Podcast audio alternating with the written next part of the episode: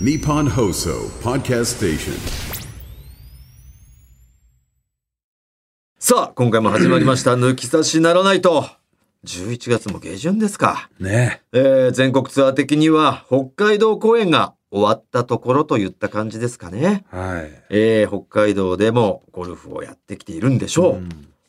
今年の冬は超暖冬だっていう話をね、聞いてこの間。えーもう、ずっと。えーっと、そう。あ、そあの、なんだっけ、超、う。モンスン。ーンじゃなくて、なんて言うんだっけ、すげえあったけえ風。エルニーニョ。超エルニーニョ。あーエルニーニョ現象。超エルニーニョで、うん、超、すごい暖冬なんだって。なるほど。うん。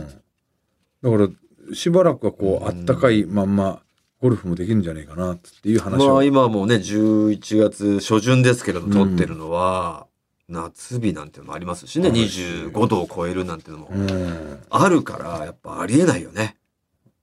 寒くなったりもするけど、うん。なんかまた暖かくなってきたなってあるから、やっぱ全体的には暖冬なんだ。そうそうそ1月とか2月もう。。2月も。おー、でも暖冬な時ほどドカ雪が降るみたいなこともあるらしいからね。なるほど。うん。まあ、雪はねやっぱ降る地域は気をつけなきゃいけないけれども、もう暖冬っていう現象に関してはありがたいかな。俺寒いの嫌いだからあさ。あ俺もうん、いいよね。そう暖冬がちょうどいいまあ季節のなんかあんまり変わりがなくて寂しいっていう人もいるだろうけどううんん。コいや、この間さ、コンペ行っったじゃない。はい三立の。はいあの日の気候が年間ずっとあったらよくない最高の気温ね最高だよね。暑すぎ半ず。袖でちょうどいいやつね日中ね。うん日中半袖で朝とかはちょっと長袖ぐらい。だけども本当に半袖でも入れるぐら肌いね、寒いぐらいでうん全然動くからさ、そ。半袖がちょうどいいう時期だったねあ。れぐらいが一番いいようんね。四季なくていいと思うもん、あれで俺。確かにね。だすで、そあのサンフランシスコってあんぐらいな感じなんだって。おお、そうなんだ。うはいはいん。だからはいい。いよねっつって。あ最近さあ。う、ん。あの、すごくゴルフのね、うん。ことをいろいろこう、掘り下げてんの。あの、い高校野球みたいな感じで。おお。好ゴルフ、歴史ゴルフみたいな。きだね。好きなのよ、その側を。ゴルフはなぜ18ホールになったかみたいなやつとか、あと、イえンーとアウトインとなアんウてトいうかとかみたいうな。んそういうのはまあ俺も知ってるけど。あの、えーっとね、んそのう、ん。二打、ば、罰打を打って、うん。えー、罰打のいい話みたいな。罰だのいい話。うんペナルティだからペの。ナルティの、を受けて、うん。受けたんだけどいい話みたいな、うんそういうねレジェンドゴルファーの話で、うん。なんかえっと昔のねゴルフって、ゴルフっていろんな事象が起きてルールができてきてるから、うんまだルールができる前のうん。ゴルフで、うん。なんとかっていう選手がねうん。えっとこうボールがねうん。あってボールの下にうん。赤トンボがねうん挟まっちゃってたんだってトンボがえたまたま。うん。で、それをトンボがいて、でボールの下にうん。で、そのまま打つことも可能だけど、そうするとトンボが死んじゃう可能性もあるからっつって、ボールを取ってトンボを逃がして、で、あの、置いて、で、一打罰でうん。打って、で、まあ、罰のおかげで優勝争いからって落ちちゃったみたいな話があるんだけどう、ん、まあ、ほっこりはするね。そう。で、それを聞いて、うんで、あの、でも、それは素晴らしい行為だからっつって言って、で、これからはだから、生きてるうん。な、なんか、対外、対外物だか、なんかっていうんだって、うん。生きてる対外物の上に乗ってしまった場合はう、ん。それはドロップしたら OK みたいな、新しくルールうがん、そこでできたみたいな。なるほどね。そうそ。そうのルールができてない段階で、段階でお前のボールの下にうんトンボがいたらどうするお前。うん俺打つ打つ。いや、おいおい俺は打つ。俺は鬱じゃねえんだよ。生き物なんだよ、トンボは。あと、トム・ワトソンのすごいいい話とか聞いてね。おートム・ワトソンっていうのがすごい、あのね、昔のね、もういいレジェンドゴルファーめちゃくちゃレジェンドゴルファー、はい。そう。で、トム・ワトソン。シェラトンの前のゴルフ場作った人、そうそうそう、うんトム・ワトソン。宮崎の。うん。で、トム・ワトソンといえば、あの、もうすごいキャディーが、うん。あの、昔から組んでるキャディーがセットなんだって。ああ、いるんだね。いてパートナーがでトム・ワトソンがデビューした23歳ぐらいの時、うんトム・ワトソンはまだ世界的なプレイヤーじゃないうん。で年間ランキングも70何位ぐらいの時に、うん18歳のうん。若いキャディうん。の候補が「僕を専属キャディにしてください」って言って、うん。キャディになったんだって「うんあいいよ」ってう言って、ん。でそのキャディはもう、うんトム・ワトソンの良き相棒、うん頭脳としてもうずっとワトソンを支えてって、うん。でこうトム・ワトソンがぐわーっと一緒になっていくねうん。時代をうん。こう支えてったんだって、うん。でトム・ワトソンが結構こういい感じになった時に、うん。トム・ワトソンがイップスにかかっちゃって何イップスパターパタパターが入んないイップスになっちゃってでそっからやると賞金も稼げないから、うんそうキャディーも全然食えなくなるわけでしょ、ー。うん。そそれをね、もう見かねたトム・アトソンがもう俺の中俺についてなんかいたらうん。もうお前が食えなくなるから、うん。だからもう俺の元から去れ、うん。新しく他の人についてうん。行けって言って、うんいや嫌ですよ僕はうんワトソンと一緒にやりたいんだって、うんいいからこれはもう命令だって、うでん。俺はまたなんとか復活するから、うんその時また来てくれたらいいうんって分かりましたって別れてでグレッグ・ノーマンのうん。専属キャディーになるのよそのキャディーさんが。うん。でそっから四五こうグレッグ・ノーマンの栄光を支えていって、うんでトム・アトソンはちょっと低迷するんだけど自分でイップスを克服してう、ん。でようやくこうなんとか難所化できるようになって、うん。ここでだうん。で今こう頑張ってるからっつって、うん。でグレッグ・ノーマンその、うんえーとキャディーはうんグレッグ・ノーマンに話して、うん。僕は本当はワトソンのうん。キャディーなんです。うん。ノーマンさん今までお世話になりました。今ようやくワトソンさんがイップスを克服してこっからっていう時に僕はワトソンにこう支えてあげたいんでうん。行ってもいいですかって言ったらグレッグ・ノーマンは「もちろんだよお前はワトソンの元に行くべきだ」って言って送り出してくれてうん。トム・ワトソンの元に戻ってからうん。賞金王とか取ってうん。 2人でもうまたガーッと活躍してうん。いったとうん。言ったんだけどまた悲劇が襲ってうん。そのキャディに、え LS え LDS かあの、うん筋萎縮だから体が筋肉が萎縮してって体が動かなくなる病気病。難病あるじゃんうん。もう呼吸もできなくなっちゃう難病に侵されてることが分かって、え。でも入院生活を余儀なくされて、うん。でそれでもうなんとかこうトム・ワトソンもね、うんお金を支援したりしてうんなんとかやってたんだけど、うんもうちょっといよいよこうやばいってなって、うん。で全米オープンかなんかにこうトム・ワトソンももううんトーナメントなんて大して行ってなかったけどうん。元気づけるためにうん。エントリーしたんだってうん。したらもうほほほぼほぼ寝たきりの状況だったそのキャディがうん。 「俺はそのワトソンが行くんだったら俺も絶対行く」っつってうん。一緒にキャディとしてうん。その試合をあの戦うんだって言ってでカート乗ってもよかったんだけどうん。ここは自分の足で歩くって言っうんてもう体に鞭打って。うん。キャディバッグをねこううん担ぎながら、うん。その18ホールをこう4日間回ってうん。そこで優勝してトム・ワトソンがうん。そこで最後こうあの抱き合って「お前のおかげで優勝できたよ」ってなった次の年に亡くなっちゃったってういん。う話があってすっごい感動的なうん。話うん。だよ。いや、感動するけど。感動するよ。うん。長いけどな。。長いけどね。ああ。もっともうちょっとはしょれたかな。走れた。あーさっき見た話だよ。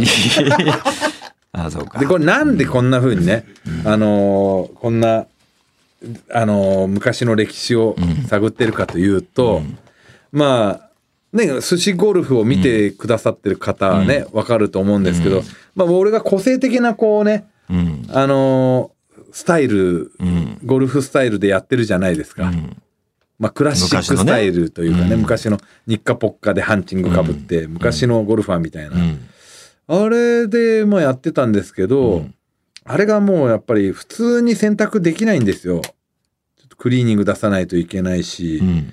でなんかまた寒かったりもするしね結構いろいろあれは不便は不便なんですよねっていう話をこの間大村と東京ダイナメイト松田さんとその知り合いで回ってる時に俺がそれを言ったら大村がまあ確かにそれもあるけどと。それもあるけど、うんそもそもなんかお前、アフロじゃねえから、アフロであれがなんか、一つのパッケージでなんかハマってて、なんかいい感じだったけど、もう、あ、普通の髪型だからな、なんか、面白くねえよっなんてかしっくりこなくなっちゃったな、って言っ普てたんです通じゃねえかってなっうんて普通ではないんだけど。うんうんじゃあなんかもう変えよっかなってあのスタイルは別に普通に戻せばよかったんですそよう普。通俺は何も言ってないですよ、うんその。うん、なんか、違う、違うって形にしたいみたいな。違った形にしたいって、うんなんかだから普通が嫌なのかな普通のゴルファーみたいな感じの最近の、うんなんか普通とは違う感じがいいなっていうことを言ったら、うんその2人が提案してきたのが、うんジャンボ尾崎みたいなのどうって言ってきていないですからね、あんまり。池田裕太君がね、そういうのを昔ちょっとやってたんですけど、スラックスの太めの2タック、3タックの、うん、まあ今のゴルファーほとんど若い子は細身とか、ちょっとダボダボしててもそんな太くないやつが多い中、ジャンボと言ったら、まあ昔のタイガーとかもそうなんだけどね、うん太めのタック付けのスラックスっていうのはもう、で、紫がちょっとどっかに入ったニットなり、うん毛糸のねセーター、がやっぱ主流だよねっていう。で、襟足。でレアシのバスってね、襟足前髪短。うん、ほぼ角刈りね。お襟足以外は。角刈りで後ろほのぼバス角刈りで。ちょっとアイパーみたいなのかけてんのかな。トップは。あの昔の韓国のサッカー選手みたいなねそうそうそうそう。そんな人より前なんだけどね。前もっと前からやってんだけどね、うんうん。そう、うんでそれどう、うんって言われてうん二つ返事で OK しましたよねやっぱ面白いなってなって面白いよね。 今やるのはね。うんでも、ついでに髪型もそうしたらっては言ったけど、さすがにそれ髪ははさすがに嫌でしょ抵抗があるみたいだよね。いやそれ俺がめちゃねくちゃおもろいけどね。ゴルフ芸人ゴルフしかやってないライオンとかでも、ジャンボと全く同じ身長なんだよね。そうジャンボと全く同じ身長なんですよだから俺それが相まって絶対ハマるぜって言ってんだけど、そこはさすがいや髪型だけはもうダメでしょそれはだからでジャンボのこうスタイルをねこうやるって言ってそこからジャンボをいろいろ調べたらそうや ってそっち側に行っててでジャンボの着てる服っていうのはジェイズっていうねジャンボのオリジナルブランドがあるんですよそれでジェイズじゃあ買えばいいじゃんってね皆さん思うかもしれないですけどもうジェイズ出してないんですよもちろん廃盤みたいな。廃盤みたいになってて、うブリヂンストンの中のジェイズっていうラインなんうですよ。ーん。だからもう買うしかなくてメルカリとかで。別にジェイズじゃなくてもいいんだけどね。いいいいんだけどねこういうのはあるから。ぽいのあるけど、やっぱどうせだったらジェイズがいいじゃん。まあね。うん。ん買いましたよ、メルカ リで。2万ぐらいかけて一式揃えましたよ。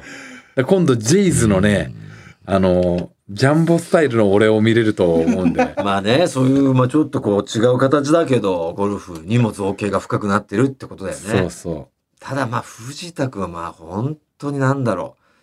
すごいんですよ。やっぱ性格が出るんで、ゴルフにおいてね。ゴルフってやっぱ一番性格出るじゃないですか。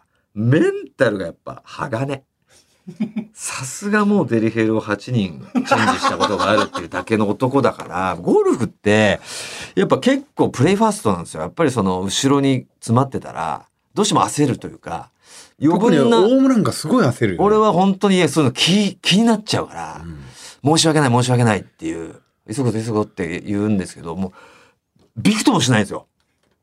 逆にだから集中力がすごいのかもしれないですね。なんかあれで集中力ってやっぱすごいっていう、もうトップアスリートが持っている鈍感力みたいなのにゾ近い。ーン、ゾーンね。近い。いやいや、そんないいかっこいいことじゃないんだけど、もうほんと後ろがすごい迫ってて、みんな誰もが焦らなきゃだったんですよ。俺も、えー東京ダウンと松田さんも、ライオンも、瀬下も、みんな焦ってるんですよ。 8人ぐらいでね、回ってってね。 6人かあな。 6人か。 6人であの回らせてもらえてたんですよその許可を得てで撮影もさせてもらってるんですけど後ろからは結構早めに来ちゃってまずいまずいって言ってる中みんな焦って結構パター打ってる中ゆっくり間を取ってマジでもうなんだろうなちこっちからしたらもう時間止まってるぐらい長く感じてでもまあおい早くしろよってもうアドレス入っちゃってるんでもうゾーン入っちゃってるんでそういうのももう言えないじゃないですかゴルフだから。でも待つしかないんです、僕らは。こいつすげえなと思いながら、みんながも う、こいつマジで尋常じゃねえと。変態、変態。こいつ変態だと。そう、ボケでやってるわけじゃないんですよ、も真う。面目ガチ。で、真剣にライン読んで、しっかりゆっくりこうパターを握り直して、なんかこうちょっとこうルーティンのなんかわかんないけどズボンをこうちょっとあれ上げてこうなんかことこのワックスワッワックルみたいなバックルね。うん、足をこう両踏みしたりしてで外したりしてもうアドレス入ったのに外して危ない違うかなみたいな。またマークし直して、線を合わせ出して、で、1.5メートルぐらいなんですよ。1.5メートルってもう目測で1.5メートルってわかるのに、補足するんですよ。 一歩半も。それもう補足するのはもうそれは、もうマナーでそれ違反とかないとかもしれないですけども、普通に考えたらありえない補足なんですよ。その、その距離の補足って。8, 8歩10歩ぐらいでようやく補足して、あ、8歩か10歩か12歩かみたいなところを 1歩半を補足して、またちょっと違うかな、ライン合わせて、また同じルーティンが入って、もうみんなマジでこう変態だと。 化け物だと、こいつは。 でももう真剣だからそこで声出せないんですよ、俺たちは。遅えよとかって、みんなが思ってるんですけど、まあ、打ったら言おうって。ここはもう一応ルール的に、もう打たせるしかない。早く打てよって思いながら。で、ゆっくりまた何回も素振りして、ボールの前にまた入って、もうプロの間ですよね、もう本当に静寂の。ほんで、マスターズの間だよね。ゆっくり、えー引いて、ゆっくり打って、一歩半だったじゃないですか。えーカップまで1メートル半なんですけど、えー30センチぐらいしか動かないっていう。もうずっこけましたよ。いや、その間使ったら入れなきゃと。めっちゃくちゃ面白かったな。入れ、笑ったよ、あれあは。れさはすがに。全員笑ってたもん。さすがに笑った。お前、いい加減しろよっつって。だってダイナマイトのマスターズ涙だ流いしてや、たもん。マジだもん、あれもう。涙流して笑ってた。もう。だから変態もああれれもは面白い緩急だよね。あでれは狙っ面白いてるわけじゃない本気でやってるしそう本気でやって狙ってたらばふざけんなよなんだけど本気でやってるからもちろんしょうがねえし 単純にずぶてえなっていうだけなんですけどすごいよ。たら、こう自分でアロン外した時すっげえ面白かったもん。ようあんなこれ何やってんだろう間を間を取れるよねあんなみんながさうん。分かってる急いでるってことは分かってるよ。分かってない分かってる。しょうがないじゃん。もう入れたいんだもん。それもうい俺はもう本当にだ、もうし申し訳ないって、ああ、もう謝れいいやと思って、本当すいません。こう、急いでたんですけど、ここだけは本当にすいません。最後だったんで、つって、決めたかったんで、つって。やっぱ言おうあと思れってがでも一応俺たちじゃあ先輩なのあ松田さんがいるかマスター松田ズさんいるけどほぼ先輩じゃんうん。別にあれが全員周りが先輩だろうがいやいや、やって、俺、巨人師匠でもやったよやっ。てんだよな。 師匠がいても。やってるんだよな師匠お前はすいません。本当に師匠すいません。これは本当に。で、後々怒られて、あ、次から気をつけますだけど、あの場はやってたね師。匠とかいたと考えたらゾッとするいぞ。や、やるね、俺は。でも、それはもう、イラチになったとして。遅いね、お前。すいません、つって。でも、決めたいんで。うん。でも、少々笑ったかもしれない。あの、あの外し方はもし。かしたらね、何してんよ、お前。も うイライラしもうえてえわ、イライラして、イ何よ、これ絶対確かってやんねんって思ったけど、あれ出されたら、お前、一応俺ずっこけると思うよもうん、笑ったと思うね。でだあれはでも杉原輝夫がああいう時もしっかり打たなきゃいけないっていうのを言ってたからいやしっかり打ってないけどね。打てなかったけ どねめちゃくちゃショートだ。うん、ショートしてたけど、あれはもう俺の技術が悪いあだけんでな。間取って。 あんな技術がないやつがあんな間取っちゃダメよ。めちゃくちゃ面白い間だったよマジね。であれでもねあ。れ技術がある人でようやく許される間だから、あれおさ、前があの間取っちゃダメなの。おお笑いでできないよね、あのできできないね、じゃないのよ。まあねそれ YouTube で流れんだよね、あれね。寿司ゴルフで。えーとねああのれ撮ってるよ、あれ多分。そうだよね。撮って6人でやってるから、と寿司ゴルフの、あの、最終回で。そう。ん最終回じゃないな。俺たちの寿司ゴルフじゃないよ。いやあれ18ホールだよ。18番だよ、あれ。えあれ18番。そうだっけあそこから、あの、もう戻ったから。あれ最終だよ。瀬下のチャンネルだったと思うけどな。あ、そう。うん。あや、あれれも続いてたた、あれは。あれは見たいな。ぜひ瀬下チャンネル。めちゃくちゃ面白かったもん、あ面れ。白かった、あれは。自分でも面白いと思ったもん。いや、まあだから本当に皆さんね、あのー付き合うときは、あのーゴルフ一緒に行きましょう。本当に人が出るから。うん。あ、この人やっぱり空気読めない人だって、うん、なるとか、逆にああいうのを、あ、なんぜどんな状況でも、堂々とこの人、ね。うん、もう何にも変えられず自分を曲げない、まあたまに空気読めないマイペースって言われるかもしれないけど、こういう人についていきたいっていうなる人もいればいるかもしれないし、まあそうだねどどっちもどっちだねそう見方によってでもはね、全然的にはやっぱもう多分結婚相手にはふさわしくないと思ううん、うん、まあねあと あのうーん通信ボーイズでそのみチェックしてほしいですけど絶対藤田君ってあのゴルフのパターであのボール止まったところにマークするじゃないですかマークを押すあの置くときに絶対ボールをちょっと前にやるんですよあバレてたあれ絶対ダメなの よバレてたのそれいやバレるよあれみんな見てるよあれつって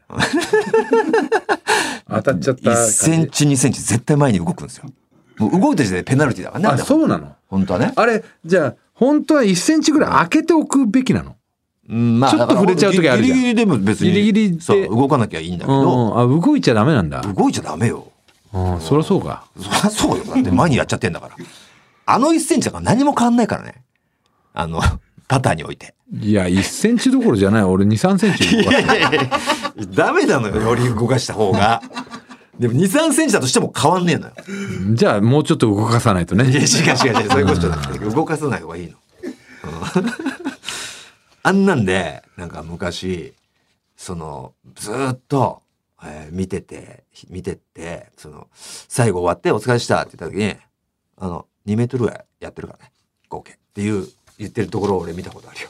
誰がうんなんか誰かが誰かに、同伴者か同伴者に、あの、すっごいからね、気をつけて、つって嫌味言われてたよいや 怖っあれ、トータルしたら2メートル動いてるからね、つって言われてたよ。その場で言えよって そうそうそう。一発、あ、動いたよって言えばいいんだけど。あごめんなさいでね、まあだから他対外試合行かなきゃいいんだよお前らとやっときゃねいや、そうそうそう。うん俺らの時はいいんだけど、んお前らもう誰かと行く時はもう絶対。あ誰かと行く時はやんないよ俺やってんだよ。いや三立の時とコンペの時とかやあコンビとか知らないけどね。やってないのちゃんともう動く補足もやんないやよ、めろよ、お前。うんお前らと行く時だけ舐めてやってるなんなんだよ、それ。なめんなよ。すっごい行儀いいから俺走ったりしないしあじゃあ、じゃあいいいいけどね、別に。もう恥ずかしいじゃん、それ、対外試合そうやそられうそうたら。対外試合でややんないようにしてるよ本当にすっごい行儀いいよ、なんなんだよ。じゃあ、俺たちもやるなよ。お前らは舐めてるからやってないということで、えー、そろそろ行ってみましょう。オールナイトニッポンポッドキャスト、トータルテンボスの抜き差しならないとシーズン 2!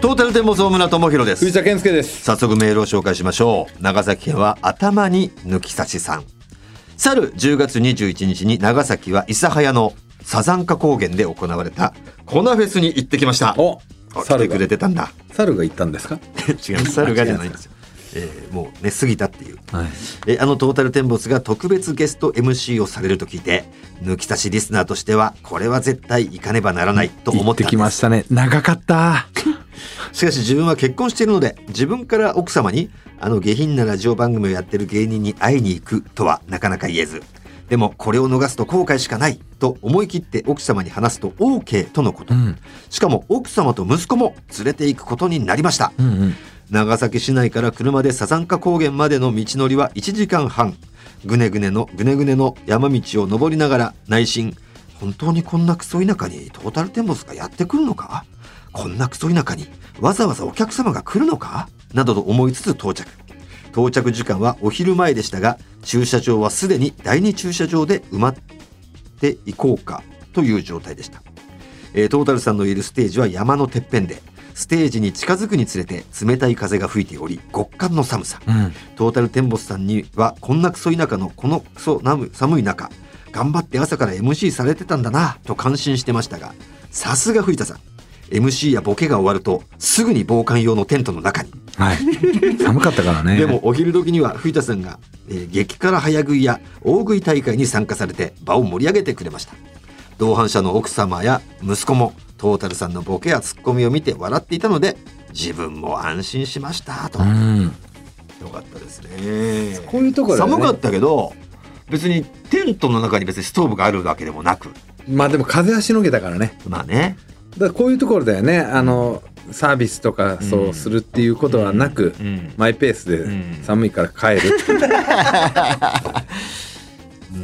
だから結構だからさタイムマシーン3号が祝辞先生で出てさすごい客にこびてたみたいなことを言ってたのか言っててなんかね記事出てたね記事になってたのを見て、あれの真逆ですからね 俺ねまあこびないよねこびないで、うんうん必要以上のさサービスはしないっていうはいそうだねさあ続きまして諫早同じく諫早市有戸さん先日隣町のお祭りにトータルさんが来ると聞いてトータルさんとの大食い激辛対決優先付き前売り券を購入しああ今か今かあとれ数ヶ月楽しみにしてましたしかし当日あっさり落選 あら朝から食事を抜いて待機していたのにもかかわらず落選とはさすが持ってない自分を笑いました昼過ぎに帰りましたがその際駐車場を見るとおびただしい車の数で臨時駐車場も満車、何度も来たことがある公園ですがあんなに車が止まっているのを見たのは初めてですすごいねまたお二人がグダグダの素人を話術で面白く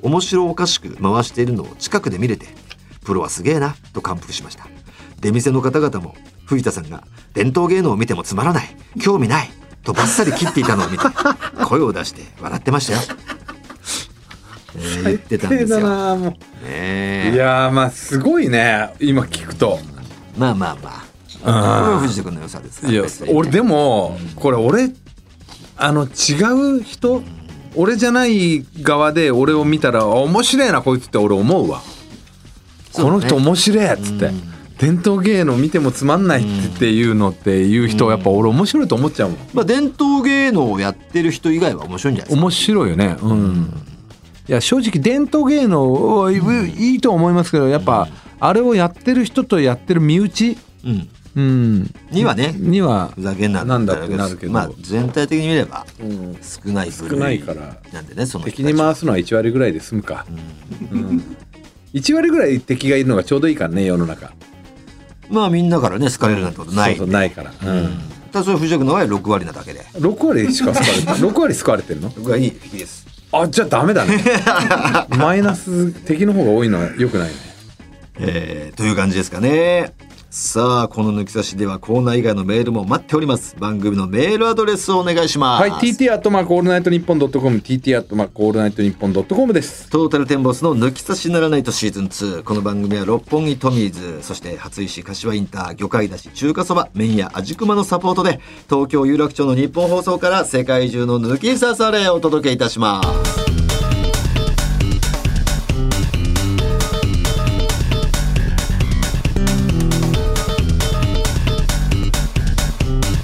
トータルテンボスの抜き差しならないと